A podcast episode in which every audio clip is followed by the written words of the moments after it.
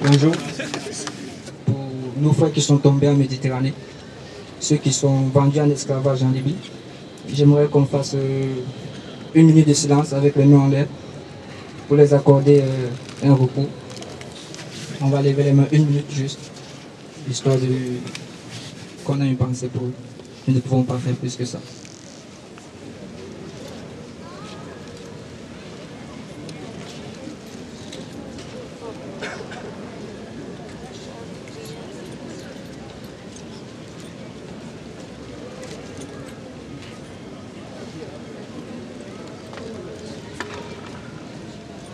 Merci. Veuillez tout d'abord écouter quelques messages personnels. Bonjour tout le monde. Euh, ça fait encore euh, deux semaines que je suis sur Nantes et déjà je constate beaucoup de sauges. Il faut que nous partons à l'origine. Nous avons décidé de quitter chez nous ayant confiance à l'Europe. Nous sommes des mineurs isolés. On nous fait passer des tests. Nous sommes quittés chez nous. Aujourd'hui, nous sommes là. Le juge des enfants ne vous reconnaît pas comme des mineurs. On nous donne des stylos et des papiers pour écrire. On écrit bien. On dit que nous sommes des majeurs. On s'exprime bien. On dit que nous sommes des majeurs. Et nous avons appris à parler cette langue. Nous sommes allés à l'école, nous. Nous avons pris du temps, de nuit, sans dormir à réviser. Mais brusquement, tout ça a été interrompu. Par exemple, l'arrivée de la fièvre hémorragique Ebola chez nous. Nous avons vu nos mères mourir, des enfants mourir. Nous avons décidé de traverser le désert, tout en ayant des États que nous n'avons pas connus auparavant.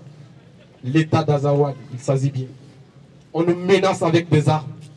On nous dit de chanter l'air l'hymne national. On ne sait même pas si ces pays existent. Nous sommes venus dans la souffrance. Nous sommes venus au Maroc, d'autres en Libye. On s'est fait vendre par nos frères, par des gens comme des esclaves. Et je me retrouve enchaîné dans une maison fermée. Je suis venu en Europe. Comme l'a dit Aimé Césaire dans son discours 1959 sur la colonisation. Il dit bien que la seule chance de l'Europe est d'avoir été un carrefour et d'avoir été le lieu géométrique de toutes les idées, le réceptacle de toutes les philosophies, le lieu d'accueil de tous les sentiments. Nous avons des gens qui comptent sur nous. Mais alors, qu'est-ce qui va se passer si ces enfants n'ont pas le droit à un logement? Le droit d'aller à l'école Le droit de manger Le droit de se coucher et dormir en paix Et on nous fait savoir que c'est la loi. La loi, bien sûr. On nous dit que c'est la loi.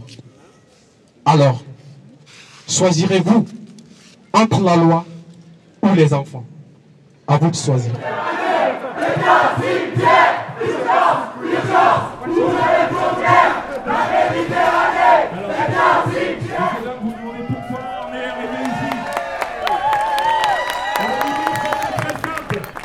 Il y a des personnes qui sont à la rue, il y a des bâtiments publics qui sont libres, occupons-les. On vous propose de s'arrêter ici parce qu'en fait, on a tous et toutes conscience qu'il y a des tonnes de bâtiments vides ici, à Nantes, en France, partout. Aujourd'hui, on va aller dans ce que là vous voyez, on va rentrer dedans et on va, on va l'occuper, on va y être.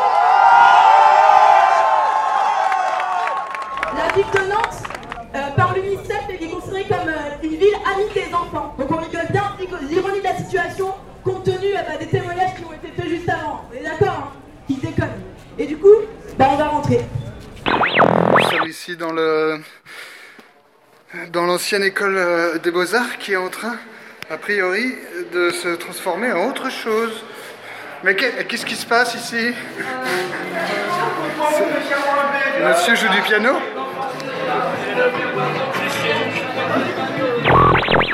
Donc là, on est devant les Beaux-Arts, l'école des Beaux-Arts qui était occupée samedi et qui a été brutalement euh, expulsée dimanche, alors que les élus étaient venus le samedi et avaient l'air euh, d'exclure une, une expulsion euh, imminente. Quoi. Donc je lis là le communiqué d'expulsion affiché euh, sur la porte des Beaux-Arts. Nous, étudiants nantais, exilés et personnes solidaires réunis au sein des universités, avons réquisitionné samedi après-midi l'ancienne école des Beaux-Arts afin que les jeunes exilés ne passent pas l'hiver dans la rue. Nous sommes entrés sans effraction et y avons trouvé chauffage, eau courante et même des logements de fonction en parfait état, contrairement aux déclarations de la municipalité. Nous avions pour volonté d'ouvrir le dialogue avec la municipalité. On ne nous en aura pas donné l'occasion. La police nous en a expulsés sans sommation le dimanche midi à la veille de la journée mondiale des droits de l'enfant. L'intervention a été violente, provoquant une crise de tétanie chez un des jeunes exilés présents dans le lieu. Un autre s'est cassé les deux pieds en tentant de sortir pendant que les forces de l'ordre quadrillaient la zone. Devant le bâtiment, une militante a eu le crâne ouvert par un coup de matraque et une autre a été interpellée. Pendant ce temps, une trentaine de personnes étaient nassées pendant deux heures dans la cour de l'école. Ce sont actuellement au moins une soixantaine d'exilés mineurs qui dorment à la rue alors que l'hiver arrive. On nous expulse, nous recommencerons.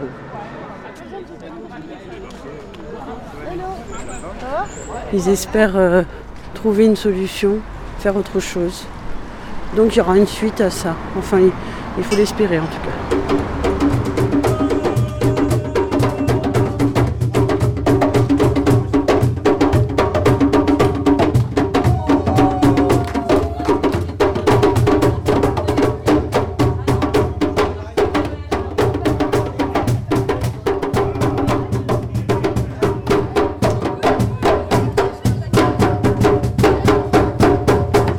Depuis le mercredi 15 novembre, des mineurs isolés étrangers occupent le rez-de-chaussée du bâtiment sensible de l'Université de Nantes.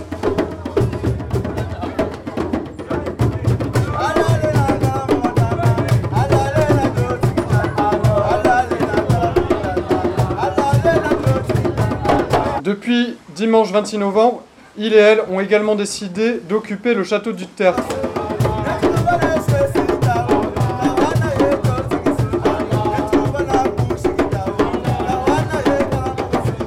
Malgré des volontés affirmées de notre part de maintenir le dialogue, la présidence le rompt aujourd'hui en nous sommant de quitter le lieu sur le champ. Face à notre argumentation qui a des tons d'évidence, tant il s'agit d'humanité élémentaire. Monsieur Bernussi nous répète il faut partir immédiatement. Les réponses des cabinets nous ont rencontrés hier et transmis d'inquiètes préoccupations concernant notre bien-être. La dernière fois que nous avons entendu cela, c'était par Joanna Roland pour rencontrer la brutale intervention armée qui a privé les jeunes du refuge qu'offrait l'école désaffectée des beaux-arts, faisant au passage quatre blessés. Une déclaration qui a été faite, euh, je crois que c'est aujourd'hui, enfin en tout cas récemment dans la presse par le conseil départemental, pour dire qu'il n'y avait euh, aucun euh, mineur isolé à la rue à Nantes. Alors, alors, les mineurs isolés dont on parle, c'est des mineurs isolés qui sont en recours. Le recours, en fait, pour voir le juge des enfants et être enfin reconnu mineur, pris en charge par l'aide sociale à l'enfance, c'est six mois jusqu'à un an, un an et demi parfois. Donc pendant tout ce temps-là, ben, c'est pas d'accès à l'éducation, pas d'accès à l'alimentation, pas de logement. On tient à rappeler euh, que là, euh, à, parler d'un cas de jeune qu'on héberge en ce moment. Il est arrivé, donc il s'est présenté à Aemina. Aemina, c'est la structure qui fait l'évaluation des jeunes. Son évaluation était bonne. Il a été reconnu mineur par son évaluation. Le papier qu'il avait avec lui, son acte de naissance, a été expertisé bon. Et là, ils se sont dit, bah tiens, on va lui faire un truc sympa, on va lui proposer les tests osseux. Lui ne sachant pas, il a accepté les tests osseux. C'est euh, les tests qui sont décriés, je sais pas si tout le monde est un peu au fait de, ces tests-là. Même la communauté scientifique euh, dit que c'est une aberration. C'est des tests qui ont été euh, faits dans les années 30, il me semble, en tout cas il y a très longtemps, sur une population caucasienne.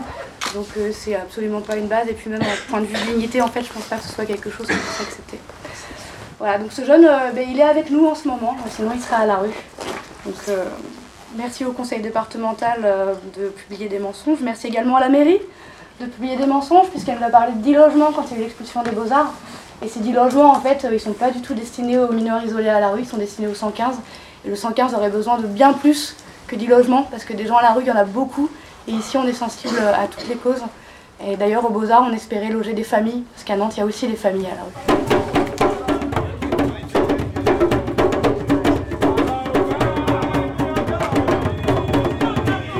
Sur le pourquoi est-ce qu'on a pris ce lieu, on a pris le château en plus de Sensive. C'est parce qu'avec l'hiver, avec le froid, avec les mauvaises conditions qu'il y a en squat, il y a de plus en plus de jeunes qui nous rejoignent en fait et qu'on est obligé de prendre en charge. Et ces mineurs-là aussi, nous on avait dans la volonté, en temps qu'ils soient pas scolarisés, qu'ils puissent continuer cette, leur scolarisation. C'est-à-dire que ce château, cet endroit ici, en fait, plus les logements qu'on a, pourrait permettre de les mettre à l'abri tout l'hiver. Donc là, nos revendications, en fait, ça va être simplement bah, d'avoir à disposition ce château pour mettre à l'abri ces jeunes pour cet hiver, pour que l'université en fait redevienne un lieu d'accueil et d'échange. C'était quand même la base et la mission principale de l'université. Donc voilà, c'est ce qu'on demande en fait. Ou alors on bien tout lâcher et on nous redonne les beaux-arts.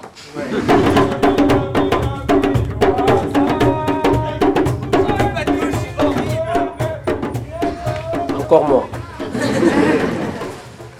J'aimerais que tout le monde ici essaye d'applaudir pour les étudiants ici présents et toutes ces associations réunies ici. Vous faites, ces gens, ils sont courageux. Ils sont très, très, très, très courageux. Je ne peux pas me laisser guider par le petit texte qu'on m'a donné. J'aimerais regarder autour de moi et écouter mon cœur pour exposer les faits. Quand je regarde des jeunes, tout comme moi, qui sont abandonnés à la rue, c'est choquant. Hein?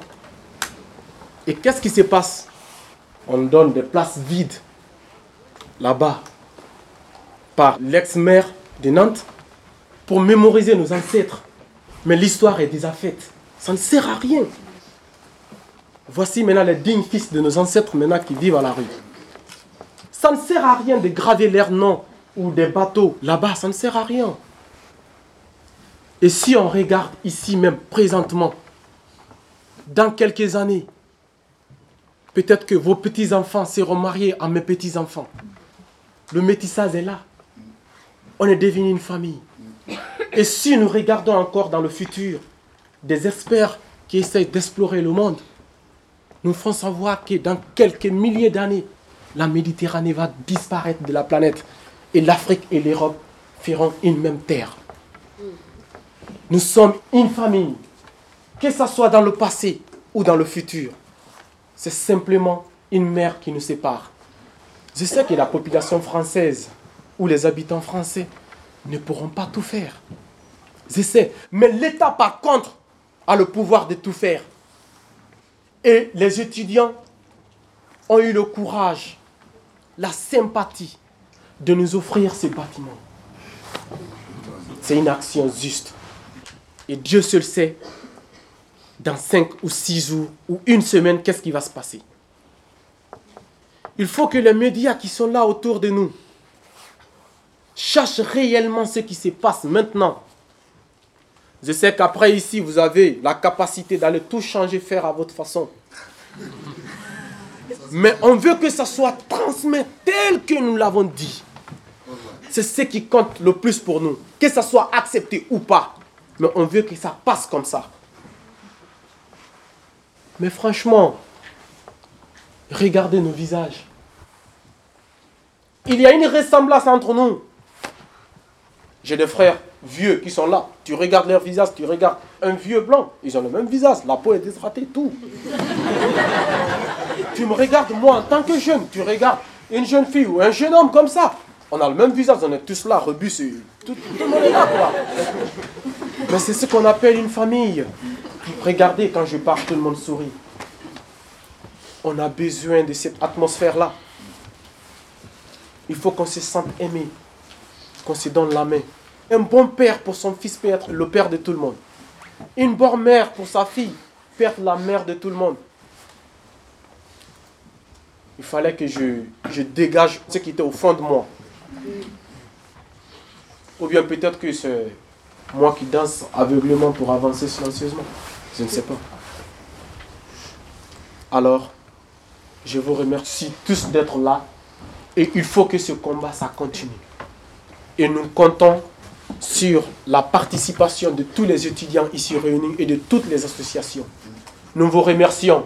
Vous êtes nos mamans, vous êtes nos papas, vous êtes nos grands frères, vous êtes nos petits frères et vous êtes nos grandes sœurs et nos petites sœurs. Je vous remercie. Et moi, j'aimerais dire aussi que euh, là, remercier les jeunes en fait avec qui on vit une vraie aventure humaine depuis mercredi soir, c'est incroyable. Et merci d'être là, merci de faire ensemble, même si c'est hyper difficile. Voilà.